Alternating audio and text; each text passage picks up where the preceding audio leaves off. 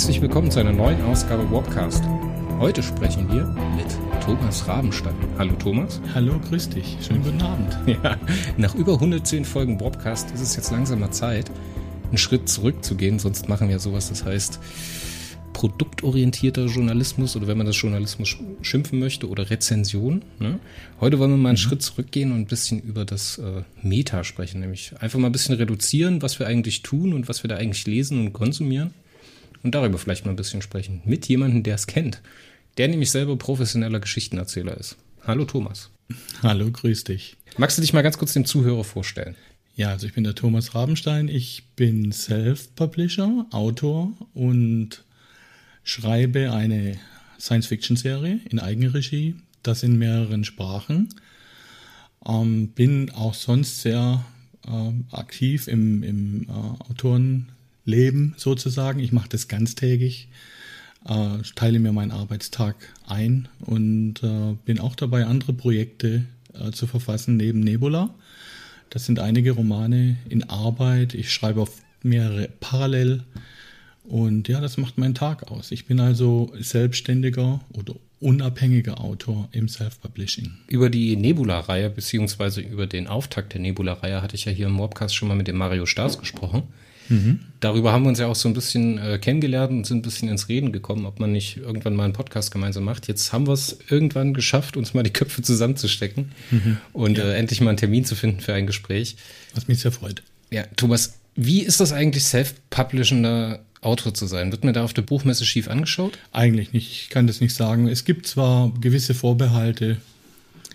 Man liest immer wieder Artikel drüber. Das Self-Publishing erhält Kritik, aber auch Lob. Es kommt immer ganz drauf an, äh, wen man fragt. Ich selbst habe mich da eigentlich vollkommen unabhängig davon gemacht. Ich äh, habe von Anfang an gewusst, dass das der Weg ist, den ich beschreiten möchte. Nicht der traditionelle Weg über einen Verlag, sondern die ganze Geschichte mit dem eine Geschichte plotten, veröffentlichen, schreiben, vertreiben. Da gehört dann nicht nur das Schreiben dazu, der Vertrieb, der Verkauf und so weiter. Alles, dieses ganze Paket hat mich unglaublich gereizt und das wollte ich einfach angehen. Und schon nach den ersten zwei Autorenseminaren war mir klar, das ist mein Weg und den habe ich seitdem unbeirrbar beschritten. Das ist für mich sehr, sehr ähm, respekteinflößend, wenn du davon immer so erzählst, dass du irgendwann in 99 mhm. oder 2000 angefangen hast, dieses Ding zu plotten. Mhm. Und jetzt, äh, 20, 21 Jahre später, immer noch diesen ersten Plot oder einem überarbeiteten ersten Plot, ne, wie auch immer, mhm. hinterher schreibst und sagst, okay, das war für die ersten 100 Bände ausgelegt und diesen Bogen bearbeite ich immer noch. Das ist ja unfassbar ausdauernd. Also dafür erstmal Hut ab. Vielen Dank. Ich bin froh, dass es sich alles so gut ausgerollt hat, wie ich es ursprünglich vorgesehen habe. Ne? Man hat, ich habe anfangs sehr viel Zeit in diesen Plot investiert. Ich glaube, da war ich mehrere Monate beschäftigt, um diese ganzen Details niederzuschreiben, zusammenzufügen und dann in Stückle zu brechen, dass man danach Romane draus, Einzelromane draus machen kann. Das hat sehr viel Zeit gekostet, aber das hat sich gelohnt, weil danach war die Schreibarbeit eigentlich das, ja, unkompliziertere Thema, weil ich wusste schon genau, wo ich hin will, was ich schreiben möchte, was in einen Roman soll. Und insofern war es möglich, diesen ja, langen roten Faden einfach abzuarbeiten. Natürlich haben sich da unterwegs immer mal wieder so kleine Korrekturen ergeben, die ich eingefügt habe. Aber im Großen und Ganzen äh, ist es immer noch der ursprüngliche Plot. Das ist ja eine total spannende Sache, weil ich stelle mir das so vor, ich hatte ja, spiele ja auch irgendwie mal auf irgendeine Art und Weise mit dem Gedanken, eine Geschichte zu erzählen. Mhm. Ob das jetzt im Hörspiel ist oder ein Podcast-Format oder was auch immer. Wenn du jetzt einen Plot hast, den du irgendwann in 99 oder Anfang des Jahrtausends zusammengesteckt hast, mhm. inwieweit kannst du überhaupt noch aktuell Dinge auffassen, über die du gerne schreiben würdest? Gibt es da überhaupt eine Möglichkeit? Hast du dir da eine Hintertür freigelassen? Fall. Mehrere. Es gibt in dem ganzen Plot es geht nicht nur darum, eine Geschichte auszulegen und die einfach zu verfolgen, sondern in diesem Plot selbst sind jede Menge ja, kleine Abzweigungen vorhanden, die ich dann zu einem späteren Zeitpunkt nutzen kann, und dort, um dort wieder anzuknüpfen. Also es geht nicht darum, einen konstanten Plot zu verfassen und von dem jetzt kein Millimeter mehr abzuweichen, sondern man legt sich unterwegs mehrere Spuren an, die man zu einem späteren Zeitpunkt wieder aufgreifen kann. Es ist auch so gewesen, dass ich ja, Aktualisierungen in der Astronomie, die sich ergeben haben in den letzten 20 Jahren. Und das waren nicht wenige. Ja. Die habe ich dann auch nachträglich dann aktualisiert, aber an der eigentlichen Handlung hat sich so gut wie nichts verändert. An der eigentlichen Handlung hat sich so gut wie nichts verändert seit 21 ja. Jahren. Änderungen ja. in der Astronomie hast du aufgegriffen. Inwieweit hast du dich denn als Erzähler verändert in den letzten 21 Jahren? un, unbeschreiblich viel. Ich habe unglaublich viel Erfahrung gesammelt. Ich habe ja vorher niemals größere Werke geschrieben. Als ich mich entschlossen habe anzufangen, habe ich dann erstmal verschiedene Kurse besucht, habe meine, ja, meine Fehler gemacht, aus denen ich gelernt habe, habe dann ein Qualitätssicherungsteam zusammengebaut. Wir haben uns dann prima ergänzt zusammen, wir sind zusammengewachsen. Äh, diese Korrektoren und Lektoren sind von Anfang an mit dabei und haben sich da auch unglaublich reingekniet in das Lektorat und in, die Korrekt in das Korrektorat. Wir sind, wir kennen uns genau, wir, die, die Lektoren wissen genau, welche Fehler ich fortwährend wiederhole und kommentieren das entsprechend und damit haben sie auch recht. Also es ist unglaublich, wie sich das entwickelt hat. Äh, wenn ich jetzt zurückschaue an die Anfangszeit und lese die ersten Romane durch, da habe ich natürlich dann immer dieses mm, Gefühl, heute würde ich das anders schreiben, heute würde ich das anders machen, aber ich glaube, das geht jedem Autor so lass uns doch noch mal ganz tief zurückgehen und irgendwo mal eine Antwort auf die Frage suchen, warum du eigentlich deine Geschichte erzählst. Warum muss die Geschichte erzählt werden? Das ist äh, eine gute Frage. Ich glaube, das steckt in den Anfängen. Und zwar noch viel früher, bevor ich überhaupt angefangen habe zu schreiben. Es begann mit dem Internet, das damals noch neue Internet. Also da haben sich die ersten Communities formiert das war nicht wie heute, dass man da sich einloggt und in Twitter sich austauscht, sondern da gab es noch Modems, die gezirpt haben und Einwahlprozeduren. Und da hat sich eben eine Community versammelt, die sich über Science Fiction ausgetauscht hat. Ähm, damals habe ich dann angefangen, ab und zu mal eine Kurzgeschichte ins Netz zu posten, um einfach mal die Resonanz zu erfragen, wie das dann so ankommt. Es waren nur ganz kleine Schnipsel, also wirklich keine Geschichte ist vielleicht etwas übertrieben. Das waren mehr so seitenweise äh, Kurzerzählungen und so hat sich das langsam aufgebaut. Die Lust am Schreiben und die, das Interesse an der Science Fiction war sowieso schon immer da bei mir. Das hat schon angefangen mit Raumschiff Orion zu der Zeit oder noch früher. Da hat mich mein Vater immer nachts aus dem Bett geholt. Wenn diese Serie UFO lief, durfte ich dann als Knirps anschauen mit ihm. Ähm, und dann hat sich das halt ergeben, eins nach dem anderen. Und plötzlich war der Tag da, wo ich sage, hm, jetzt hätte ich Interesse, selbst mal was Größeres anzugehen. Und eine Serie ist eine Herausforderung. Und mir war von vornherein klar, dass das ziemlich große Schuhe sind, die ich versuche mir da anzuziehen. Aber es hat mich auch gereizt irgendwie. Die Gefahr, dass man dann natürlich sich verzettelt und scheitert oder wie es vielen leider ergeht, die größere Projekte beginnen und dann irgendwann einfach mal aufhören, weil sie nicht weiterkommen oder weil sie eine Blockade haben oder weil nichts mehr einfällt. Die Gefahr stand natürlich auch bei mir immer im Raum, dass es äh, missglückt, aber bis heute, toi, toi, toi, hat sich das gut eingeschwungen bei mir und, und meinem Team, so möchte ich sagen, weil wir ergänzen uns alle prima und äh, wir haben auch Visionen, wie die Geschichte weitergeht. Also wir stecken da nirgends fest, sind schon bei der äh, Plotting oder bei der Exposé-Besprechung der Romane nach Band 100, den wir gerade anstreben und ich denke, das wird noch lange gut laufen. Also hätte es niemals etwas anderes sein können, außer eine große Science-Fiction-Geschichte. Doch, es hätte auch darum gehen können, Einzelromane zu schreiben, aber auch in dem Genre, weil damals war ich mit Science-Fiction so verkettet, da ähm, ist mir nichts anderes eingefallen, was ich gerne tun möchte. Aber heute, heute ist es tatsächlich so, dass ich mich auch in anderen Genres umschaue. Ich schreibe Thriller, ich bin dabei, ja, Nahzukunftsthriller zu schreiben und äh, möchte auch mal Experimente wagen jenseits des Science-Fiction-Genres. Ich wurde ja vor kurzem belehrt, dass ich in meinen Interviews äh, die Autoren nicht damit belästigen soll, ihre ähm, großen drei aufzustellen. Aber ich werde es trotzdem tun, ich bin unbelehrbar, weil es mich unfassbar interessiert. Thomas, was mhm. sind denn deine großen drei Science-Fiction-Geschichten, die dich vielleicht in irgendeiner Art und Weise berührt oder geprägt haben? Science-Fiction-Geschichten. Aber mich hat so viel berührt und geprägt, muss ich sagen. Und es ist auch wirklich ich weiß, Autoren werden immer danach gefragt, was sie so lesen und sie müssen ja unbedingt belesen sein, damit sie auch schreiben. Bei mir ist es tatsächlich so, dass mich alles Mögliche geprägt hat, vom Film über Serien, auch über Romanserien. Ähm, ach, da könnte ich endlos viel Zeugs aufzählen. Mein erster Kinobesuch zum Beispiel, den habe ich noch in Erinnerung, als wäre vorgestern gewesen. Also mein erster Kinobesuch, den ich alleine getätigt habe, ohne Eltern, die mich in der Hand genommen haben. Da bin ich nach Stuttgart gegangen, kann ich mich noch gut erinnern. Da lief damals von Ridley Scott Alien, Ui. der erste Teil. Und zwar nicht in der Wiederholung, sondern in der Premiere.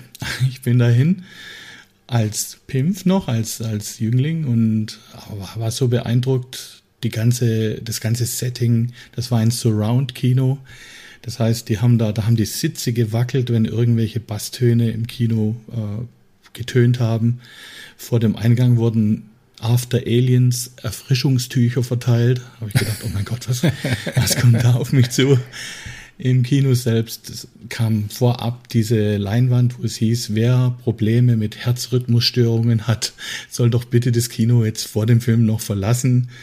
Und ich saß da drin, ich habe gedacht, oh wow, was passiert jetzt? Und dann kam dieser unglaublich wahnsinnig toll gemachte Film nach meinem Ermessen damals. Und das hat mich so dermaßen beeindruckt. Das hat quasi mein ganzes, ja, Kino-Fandom in der Folge beeinflusst. Das hat mich dermaßen berührt. Wir sind dann nach Hause. Wir haben erstmal eine halbe Stunde in der U-Bahn gar nichts geredet. Wir waren, also wir waren so in einer Gruppe zusammen. Wir waren so platt und so beeindruckt und dann nachher ging es tagelang rum und wurde über den Film diskutiert. Das hat mich auf jeden Fall geprägt und dann folgten in Reihe alles ab diesem Datum quasi, was im Kino irgendwie mit Science Fiction zu tun hatte, habe ich dann konsumiert, sind wir dann da rein und haben das genossen. Die ganzen Star Wars Filme, alles was dann kam. meine, du kennst es selber gut. Und Natürlich habe ich schon vorher mich für Science Fiction interessiert. Ich habe zum Beispiel auch die Perry Rodan Serie sehr lange gelesen. Ich habe aber auch im Fernsehen zum Beispiel, ich habe Raumpatrouille erwähnt oder UFO oder Time Tunnel. Das waren so die, die Serien meiner Jugend, die kennt heute wahrscheinlich kaum noch jemand. Aber die haben mich unwahrscheinlich auch geprägt. Ohne Zweifel. Das war eine wunderbare Zeit. ja, jetzt, jetzt habe ich, muss ich über Alien nachdenken, ja. Mhm. Das ist immer ganz furchtbar. Wenn jemand so Sachen, ich bin ja großer Carpenter-Freund, ne? Das müsste ja, glaube ich, auch mhm. so in deine, in deine Zeit reingefallen sein. Ich hab's halt ah, absolut. Das Ding zum Beispiel. After the Fact alles gesehen, Darkstar, äh, The Thing oder Big Trouble ja. in Little China, das sind so meine Filme, die meinen Geschmack prägen.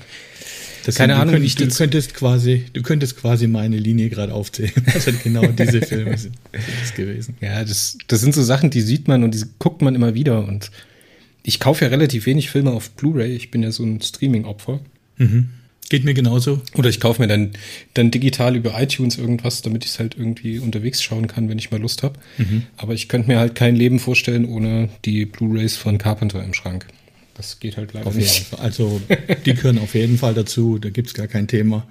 Es gibt aber, Ridley Scott ist auch einer, den, den ich unwahrscheinlich verehre. Ich habe die, auch die ganzen Klassiker angeschaut.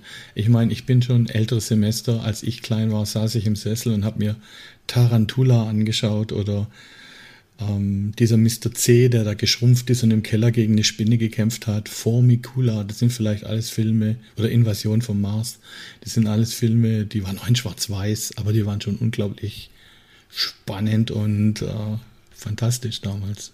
Du erzählst von morgen, Thomas. Von morgen mhm. erzählen heißt ja immer irgendein Problem von heute in einen anderen Kontext rücken und das besprechen. Mhm. Zumindest sagt so die Filmtheorie oder die Erzähltheorie dazu. Ja. In der Zukunft verlieren in den meisten Science-Fiction-Universen die Menschen negative Eigenschaften. In Star Trek zum mhm. Beispiel gibt es kein Geld. Oder Krieg mhm. oder Hunger oder Neid und äh, fehlende Anerkennung für fremde Kulturen. Was glaubst du, wird in 100 Jahren den Menschen ausmachen? Was wollen, sollen deine Menschen in deiner Nebula-Serie ausmachen und was sind die universellen Charakteristika des Menschseins? Mhm. Ich habe mir natürlich am Anfang gefragt, was, was baue ich in diese Serie ein, ob ich da eine Vision einbauen will. Verändert sich die Menschheit wirklich in 100 Jahren so dramatisch, wenn man mal die letzten 1500 Jahre anschaut. Ich, ich war der Meinung eigentlich nicht. Ich glaube, der Mensch an sich entwickelt neuere Technologien, entwickelt vielleicht auch neuere kulturelle Aspekte oder wie er zusammenlebt, aber er wird jetzt nicht zum Hyperwesen in 100 Jahren. Ich glaube, die Menschen in meiner Serie sind immer noch normale Menschen, die ihren Gefühlen nachgehen, die lieben, die trauern, die wütend sind, aber im Prinzip sind sie wie wir heute, nur eben mit neuer Technologie und neueren Zielen, anderen Zielen. Ich habe mir zum Beispiel von Anfang an äh, überlegt, ich mag keine Dystopie schreiben. Ich möchte keine Serie aufbauen, die aus Ruinen entsteht, dass die Menschheit die Erde ruiniert hat und danach sie wieder mit magischer Technologie äh, erneuert hat oder so. Ich wollte einfach, dass dieser große Filter an ihnen vorübergegangen ist. Sie haben das gelöst. Oh, das die ökologischen Probleme. Da, also da, Moment, jetzt muss ich dir mal ganz kurz den Ball abgrätschen. Ja? Erstens, ja, ja, mach das. Ich habe ja deinen ersten Sammelband gelesen. Ich bin leider noch nicht mhm. zum zweiten gekommen. Der liegt noch auf meiner Bucketlist oder okay. auf meinem äh, Stapel ungelesenen Bücher, aus dem ich mir bald ein zweites Haus bauen kann. da hattest du ja die Szene drin, als äh, der, ja, der Politiker da in der ersten oder zweiten oder dritten Geschichte muss es gewesen sein, mhm. von diesem, diesem Überleben der Menschheit am Meeresboden und so weiter mhm. erzählt hat. Da hat man dir schon an, also man konnte schon mitfühlen, wie sehr sich das interessiert hat und wie sehr du an dieser globalen Katastrophe vorbei manövriert hast, mhm. um ja. es halt anders zu lösen, um es positiv zu lösen. Das war sehr, sehr beeindruckend. Ja. Und dann sagst du natürlich sowas wie großer Filter. Es gibt da, es gibt genau. ein tolles Video vom Harald Lesch, der einen Videopodcast aufnimmt und auch veröffentlicht über ZDF, die Mediathek. Ich das werde ich euch, werde ich euch in die, mhm. in der, in den Show Notes verlinken. Das ist eine sehr, sehr tolle Überlegung, die der Harald Lesch da anstellt. Und die sollte man für das Folgende, was der Thomas jetzt wahrscheinlich erzählt, mal ein bisschen anschauen. Das gibt noch ein bisschen mehr Licht auf das Thema. Mhm. Also dieser große Filter, sagt der, der Harald Lesch, der könnte jeder Zivilisation bevorstehen. Bei uns ist noch nicht so ganz klar, ob er vor uns liegt oder ob wir schon, ob wir ihn schon gemeistert haben, weil die Frage, ob eine Zivilisation am Ende scheitert, an, an so einem großen Filter, an irgendeinem Ereignis, an einer, an der eigenen Unfähigkeit, irgendein Problem zu lösen oder zu lösen wollen? Das ist die Frage. Und dieser große Filter, manche Leute sagen, das ist eben diese ökologische Krise, diese, vielleicht diese Klimakatastrophe, die vor uns liegt. Könnte aber auch sein, dass wir eben es geschafft haben, uns bisher noch nicht selbst zu vernichten, in einem globalen Atomkrieg mhm. zum mhm. Beispiel. Sondern wir sind immer noch da, wir reden noch miteinander, wir giften uns gegenseitig an, aber wir haben uns noch nicht ausgelöscht. Also die Frage ist einfach, dieser große Filter, was ist er genau? Und äh, viele Experten sind sich mittlerweile eilig, dass es diese, ähm, ja, diese ökologische Herausforderung ist, eben unbändiges Wachstum, nachdem immer gefragt wird, ähm, so zu vereinbaren, dass man eben im Einklang mit dem Planeten lebt und nicht ihn ausbeutet und dann den eigenen Ast absägt, auf dem er eigentlich sitzt. Das ist die Frage, ob man das schafft. In meiner Serie wollte ich einfach, ich habe diese Themen alle angesprochen in den ersten Bänden. Also da gab es Probleme, und zwar gravierende Probleme. Die Ozonschicht war weg und die Menschen haben sich tatsächlich teilweise auf den Meeresboden zurückgezogen. Es gab Landstriche, die waren nicht mehr bewohnbar in meinen Romanen, wie zum Beispiel Australien war weitgehend entvölkert. Das sind komischerweise Dinge, die habe ich vor fast 20 Jahren geschrieben und um die dreht sich die Diskussion heute wieder. Das ist natürlich ein Zufall, aber es macht mir auch ein bisschen nervös, weil diese Geschichten von globaler Erwärmung hatte ich damals auch mit eingeflochten und heute sind wir so weit, dass wir sagen, die der Klimawandel führt dazu, dass, es, dass das Leben auf der Erde eben immer weniger lebenswert wird und dass wir da unbedingt was tun müssen. Ich habe jetzt nicht viele Romane damit äh, verschwendet, oder verschwendet ist das falsche Wort, äh, genutzt, um zu beschreiben, wie die Menschheit da drüber hinweggekommen ist. Aber sie ist in meinem Ansatz drüber hinweggekommen. Die Vernunft hat am Ende gesiegt und sie wendet sich eben dem Kosmos zu, der nächsten großen Herausforderung. Und landet in einer systemumgreifenden Truman-Show. Was ich einen sehr, sehr spannenden Ansatz fand damals, das zu lesen, dass das Suhl-System so abgeschottet ist. Jetzt hast du mhm. natürlich wir bauen jetzt ein bisschen auf in unserem Gespräch auf den Podcast, der vor kurzem bei den Freunden von Radio Freies Erdruss entstanden ist. Mhm. Ähm, da erzähltest du oder hattest angeschnitten, dass äh, du Asimov vor der Brust hast, zumindest zum Lesen oder zum Nebenherlesen. Und jetzt im mhm. Vorgespräch sagtest du mir, dass du aber noch nicht großartig äh, angefangen hast, da zu lesen. Jetzt sagt Asimov aber, um die Menschheit zum Guten zu wenden, braucht es ein zivilisatorisches Projekt oder ein zivilisatorisches Ziel. Glaubst du, dass die Reise oder die Eroberung von Lebensraum oder Habitaten im Weltraum das große zivilisatorische Ziel der Menschheit ist, um ihre Krisen zu überstehen? Im Endeffekt glaube ich das ehrlich gesagt nicht. Ich glaube, das sind alles nötige Schritte, um am Ende zu überleben. Ich denke, jede Zivilisation hat ihren Aufstieg, ihren Höhepunkt und dann irgendwann ihren Abstieg mag es sein, dass die Zivilisation sich dann irgendwann nicht mehr interessiert für die Sterne, dass sie sich eben, wie vorhin beschrieben, selbst vernichtet oder dass sie ihre Umwelt so zugrunde richtet, dass sie gar keine Zeit oder Interesse oder Geld oder Ressourcen mehr hat, um zu den Sternen zu, zu schauen. Ich denke aber, wenn eine Zivilisation das alles übersteht und sich weiterhin mit dem Kosmos beschäftigt, in dem wir ja alle leben, ja, wir leben ja nicht nur in Bielefeld und Gütersloh, wir leben in einem Sonnensystem und das befindet sich in einer Galaxie und diese wiederum ist Teil von mehreren und so weiter und so fort. Und wenn wir uns weiterhin mit den kosmischen ja, Wundern beschäftigen, dann erhöht sich auch unsere Chance, dass wir einfach eine langlebige Zivilisation werden, die am Ende auch wirklich all diese Wunder begreifen kann. Wenn wir uns jetzt auf der Erde niederlassen, zurückziehen und warten, bis die Sonne zum roten Riesen wird, dann ist die Zeit vorbei. Dann haben wir keine Chance mehr, ähm, diese ja, Spezies zu retten und womöglich in ein anderes Sonnensystem zu führen, wo wir weiter überleben können. Also das sind alles nur kleine Schritte, ähm, die aber dazu beitragen, dass unsere Spezies weiter existiert und äh, wirklich einen äh, Schritt auf der Entwicklung nach vorne macht. Jetzt lass uns den Bogen doch nochmal zurückschlagen zu Harald Lesch.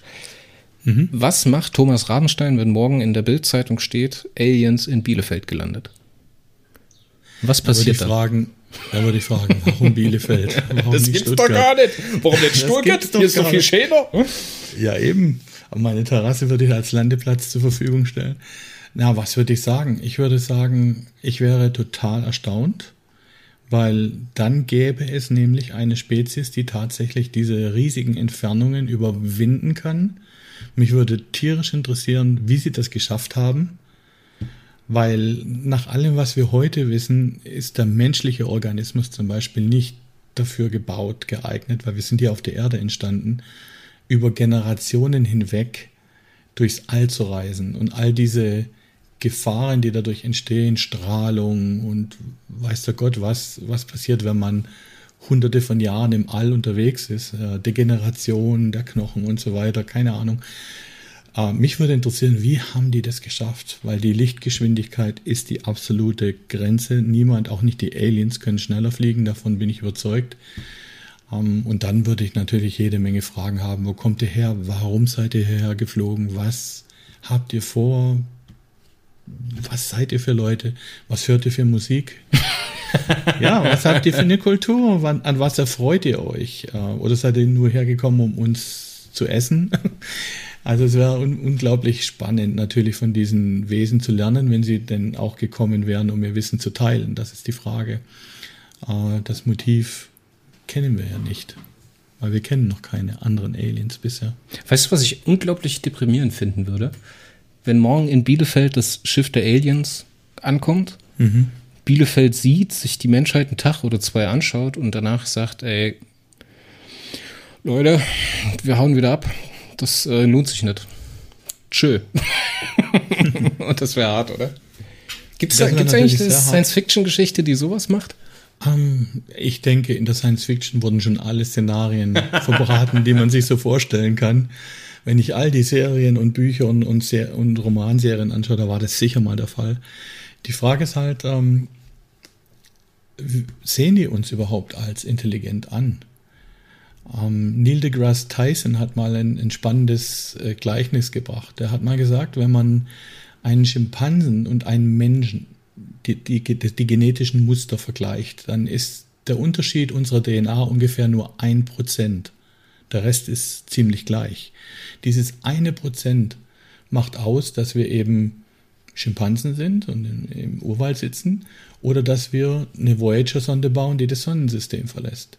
Dieses eine Prozent macht dermaßen viel aus. Technisches Verständnis, Forschung, Verständnis des Universums. Jetzt stellt man sich vor, eine Spezies, die daherkommt, die unserer DNA ein Prozent voraus ist. Vielleicht 100, 150.000 Jahre der Entwicklung.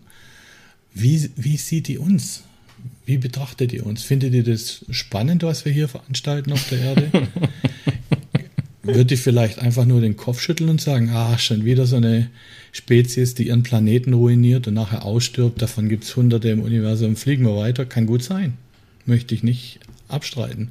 Vielleicht kommen da ja auch ganz weise Wesen, die sagen, oh, gerade noch rechtzeitig, wir können euch vielleicht helfen, dass es doch schafft und nicht wieder von der kosmischen Bühne verschwindet durch eure Unfähigkeit. Wie wir dann auf sowas reagieren, ist dann natürlich auch eine Frage. Ne?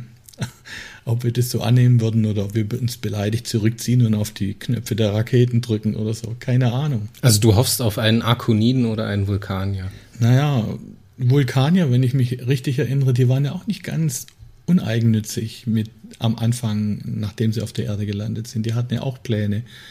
Ähm, aber grundsätzlich muss eigentlich ein Wesen, das so große Distanzen überbrücken kann und das eine Technologie geschaffen hat, die das ermöglicht, kann eigentlich fast nicht mehr barbarisch und kriegerisch sein. Die müssen eigentlich eine gewisse Weisheit erreicht haben und dadurch, dass sie eben so schnell unterwegs sind in der Milchstraße, haben die auch sicher viele andere Lebensformen schon vor uns gesehen und dadurch ihre Schlüsse gezogen. Und ich kann mir vorstellen, dass so eine Spezies, die ja tatsächlich landet in Bielefeld, dass die, dass die, Grüße ähm, gehen raus nach Bielefeld, das ist keine Beleidigung. Grüße nach Bielefeld.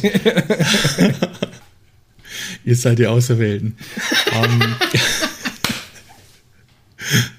ich denke, dass die dann schon auch wissen, wie sie mit so einer Spezies umgehen müssen. Also, dass die natürlich hier nicht ankommen und dann wie in Independence Day alle Großstädte auslöschen. Also so ein Szenario halte ich für äußerst unwahrscheinlich. Nachdem die ganze Bude mit Self-Publishing und Do-it-your-own-Autor ja mehr oder weniger funktioniert für dich, was kommt als nächstes? Was ist das große nächste Ding? Bist du schon zufrieden? Bist du satt? Oder bist du noch hungrig auf, auf, auf keinen Fall, auf keinen Fall. Es gibt noch einige Pläne, die wir umsetzen wollen. Wir versuchen nur nicht zu schnell vorwärts zu schreiten, weil man verzettelt sich ja leicht und macht dann vielleicht irgendwas hastig was nicht so gut läuft. Wir wollen zum Beispiel als nächstes tatsächlich auch Podcasts erstellen und wir wollen sehr gerne Hörbücher selber produzieren. Das wird als nächstes auf der Liste sein. Da gibt es auch schon einen Kooperationsansatz mit einem E-Book-Shop, der das zusammen mit uns machen möchte, um zukünftig auch Self-Publishern den Zugang zu ähm, solchen Themen zu, zu ermöglichen, ohne dass sie sich gleich in die Hände eines großen äh, Distributors oder Aggregators ergeben müssen. Ähm, Self-Publishing ist ein großer Teil davon oder lebt davon, eben alles selbst zu tun und eigenverantwortlich zu produzieren und zu verkaufen und zu vertreiben. Und das ist der Ansatz, den, den wir in dem Projekt fahren wollen. Das dauert aber noch einige Monate, da sind noch Vorbereitungen nötig. Aber das ist eines der Projekte, die als nächstes anstehen. Digital Publishing in genereller Perspektive wird sich ständig eigentlich erneuern oder erweitern. Wir haben immer ein Auge auf neue Publikationsformen, zum Beispiel das E-Book an sich wird nicht so bleiben in den nächsten Jahren. Da wird sich einiges tun. Muss sich einiges tun. Da muss sich einiges tun. Mit EPUB 3 kann man Medien einbinden, man kann äh, zum Beispiel Audio, wie wir es jetzt tun, mit zum E-Book dazu tun. Man kann kleine Videosequenzen einbauen. Da wird sich noch einiges, einiges tun. Und da bleiben wir immer am Ball und versuchen, diese neuen digitalen Medien auch zu nutzen und strategisch einzubauen, wenn es möglich ist, wenn es Sinn ergibt für uns. Aber Schritt für Schritt und äh, nicht alles auf einmal, weil sonst machst du nur eine halbe Sachen. Wir sind eben ein kleines Team in dieser Self-Publishing-Gruppe und wir wollen einfach die, die Sachen, die wir angehen, dann auch möglichst gut machen. Das hört sich alles von der Struktur und von der Infrastruktur vor allen Dingen, was ihr da so macht, immer sehr, sehr innovativ alles an. Aber am Ende kommt halt, in Anführungszeichen, nimm es mir nicht krumm, aber nur mhm. ein Buch hinten raus. Da mhm. sprichst du ein ganz, ganz wichtiges Thema an, worüber ich mir in den letzten Tagen auch viele Gedanken gemacht habe, ist das Medium E-Book. Ich mhm. meine, das schreit einen ja an, mehr zu sein als das, was ein Buch bieten kann. Ein Buch kann viele Dinge bieten. Das kann man anfassen. Ich nehme hier mal ganz eins, was hier drüben auf dem Schreibtisch liegt. Das kann man anfassen, kann man auf den Tisch knallen. Das kann man mhm. riechen, das kann man blättern. Ganz viele Dinge, die ein E-Book nicht kann. Aber was kann denn ein mhm. E-Book, was ein Buch nicht kann? Es hat diese Wörterbuchfunktion, wird ausgenutzt. Okay, ist auf jedem Kindle, mhm. auf jedem E-Reader drauf. Es kann die mhm. Möglichkeit, Medien einzubinden, aber warum wird das nicht gemacht? Warum kann man nicht mal ein bisschen out of the box über das Thema E-Book nachdenken? Ich würde zum Beispiel mal total spannend finden, ne? jetzt, jetzt wird es ein bisschen nerdig, jetzt wird es für die viele Leute ein bisschen abseitig, weil wir beide sind ja Apple-Heads, ne? wir sind Apple-User ja. durch und durch. Ähm, was passieren würde, wenn Apple einen dedizierten E-Book-Reader bauen würde? was die mit dem Thema machen würden. Die sind ja auch mehr oder weniger dafür verantwortlich, dass es Podcast überhaupt gibt und dass es dafür überhaupt einen Markt gibt. Mhm. Ist mehr oder weniger auf Apple, nicht ganz auf Apples Mist gewachsen. Aber was würde passieren, wenn jemand wirklich mal innovativ über diesen Distributionsweg oder über das Medium an sich, weil es ist eigentlich ein anderes Medium als ein Buch, des E-Books nachdenken würde und da einfach mal alles Vollgas rausholen würde, was geht wie so eine, wie so eine Mercedes-Benz S-Klasse für ein E-Book. Genau. Ich denke, da sind auch jede Menge Leute ständig dabei, sich da Gedanken zu machen. Ich darf vielleicht einen Punkt anführen. Apple hat schon vor zwei, drei Jahren diese, dieses EPUB 3 Format eingeführt, als andere Shops das noch gar nicht in der, in, auf dem Horizont hatten, auf dem Radar hatten. Und man konnte damals mit einem Tool, das kostenlos zur Verfügung stand, schon damals äh, Videos, Audio und alles mit einbinden. Das hat sich jetzt bisher noch nicht durchgesetzt, weil einfach noch zu viele ähm, andere Anbieter entweder eigene Formate wie Amazon anbieten, die dann nicht kompatibel sind oder einfach nicht Schritt halten mit der mit den Möglichkeiten, mit der Entwicklung. Theoretisch kann man heute schon für iBooks, also für das, für das Apple-Format, sehr mächtige E-Bücher erstellen die dem Leser eine ganz andere Experience bieten wie, die, wie das normale Kindle-Format oder das normale EPUB-Format. Die Frage ist immer nur, lohnt es sich für ein Portal, diesen immensen Aufwand zu betreiben und diese Multimedia-Ausstattung beizufügen, während die anderen noch lange nicht so weit sind? Oder lohnt es sich nicht? Und wir sind momentan dabei, wir steigen jetzt, also unser Team steigt jetzt dieses Jahr noch auf EPUB 3 um wir haben die ganze Zeit einfach aus Kompatibilitätsgründen EPUB 2 verwendet, was weniger Möglichkeiten bietet äh, von diesen schönen Dingen, die du beschrieben hast. Aber die zukünftigen Formate, die bieten das und die werden wir auch nach besten Möglichkeiten nutzen, soweit es geht. Wer hat die Innovationskraft, wenn nicht Apple? Ne? Wer soll es sonst tun? Ja. Amazon mit Kindle wird es nicht tun? Nee, ich denke, die sitzen auf ihrem Format fest die sind auch dabei, stückweise neue Features einzubauen. Beim Kindle kann man zum Beispiel jetzt äh, Comics veröffentlichen und dann bildweise im Reader vor, vorwärts und rückwärts steppen, was schon mal viel bringt. Früher war ein Comic auf dem Kindle eigentlich fast undenkbar, weil es einfach die Auflösung nicht brachte, nur schwarz-weiß und viel zu klein alles. Jetzt ist das schon deutlich verbessert worden und auch ähm, Mediadateien kann man jetzt einbinden, soviel ich weiß. Man kann ein Kindle-Buch auch zum Hörbuch machen, weil diese neuen, neueren Kindle-Reader, die geben dir die Möglichkeit, da quasi mit, mit dem Headset mitzuhören. Das sind alles Dinge, aber die entwickeln sich noch unabhängig voneinander und mir wäre es natürlich als Produzent auch sehr recht, wenn man sich irgendwann mal auf ein einheitliches Format einigen würde, wo man dann wirklich die ganzen Ressourcen drauf setzt und sagt, okay, das wird jetzt weiterentwickelt und das ist das zukünftige Format. Es gibt ja auch nicht eine Million verschiedene äh, Buchformate oder Blu-ray-Formate, weil das, das führt einfach zu nichts, weil man da nie weiß, was soll man kaufen, was ist der Trend, was, was wird sich durchsetzen. Diese Themen hat man ja früher auch gehabt. Und dahingehend gehen wir da langsam vorwärts, sind aber sehr aufmerksam und schauen uns jede neue Entwicklung, jeden Trend genau an und entscheiden dann, welche Teile oder auch das Ganze, wenn es sein muss, wir verwenden für unsere Produkte. Ich meine, Apple tut ja auch viel, ne? Und es tut sich auch viel auf dem Medienmarkt. Jetzt zuletzt kam zum Beispiel der Lossless Codec von äh, Apple Music. Ich weiß nicht, ob du das mitbekommen hast, ob du da. Nein, natürlich, ja, klar. Du mhm. da einen Schuh dran hast. Das ist ja ein ganz großes Thema für mich, weil es endlich 48 Kilohertz Audio-Qualität über Streaming anbietet die Leute da draußen, ich höre es ja auch mal im Feedback über den Podcast, ne? Ihr könnt jetzt auch gerne abschalten. Ich glaube, mit dem Autorenthema und Debo lassen wir durch. Wir nörden jetzt einfach noch ein bisschen vor uns hin. Dranbleiben, dranbleiben.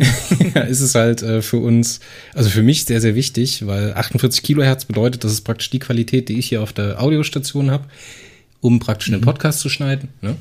Und ihr würdet mhm. unseren Podcast dann auf diesem ALEC, auf diesem Lossless äh, Qualitätscodec in derselben Qualität haben, wie ich den hier bearbeite. In der, früher waren es 64 K-Bit oder irgendwann CD-Qualität oder was auch immer. Alles Kompromisse gewesen. Schlechte, komprimierte MP3-Dateien über irgendwelche Streamingdienste. Ich kann es nicht mehr hören. Es geht mir so auf die Ketten. Die verdienen Geld noch und nöcher damit mhm. und machen aber nichts. Und dann schreit man immer, man schreit ja dann immer Apple, ach hier, die sind so teuer und die machen nichts, ne? Hm. Ja, aber die bringen sowas. Die bringen sowas. Die bringen sauberes Angebot für Podcasts. Die bringen geiles, die e also hier die, die äh, iBook-App, ne? Die Bücher-App, mhm. wo du deine E-Books liest für alle Apple-Geräte, ist Premium. Das ist mein E-Reader der Wahl. Wenn ich irgendwelche Notizen mache, mir irgendwas markiere, ist das das Ding, worauf ich das tue.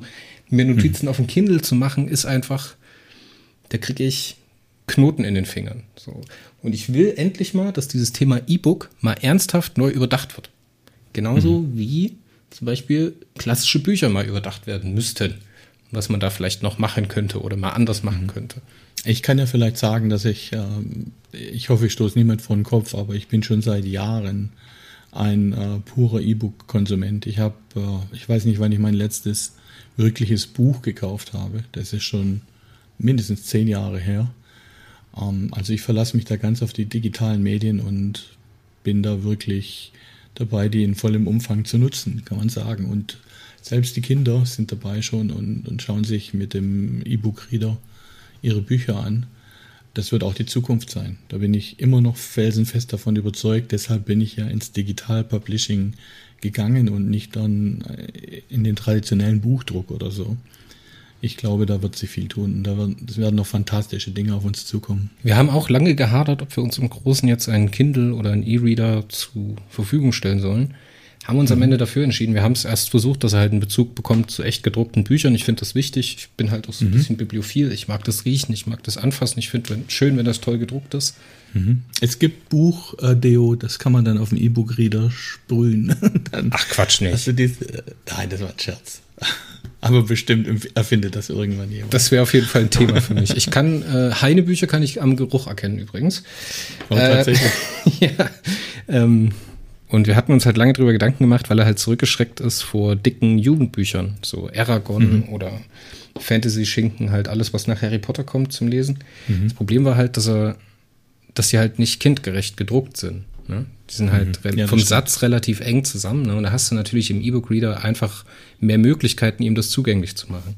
Und der hat dann halt ja, so ein genau. kleines sexy Gerät in der Hand, anstatt so ein 1000 Seiten Schinken Herr der Ringe, so den er halt sonst Und du nicht kannst die Schrift will. vergrößern, anpassen. Eben, eben, ne? ja. mhm.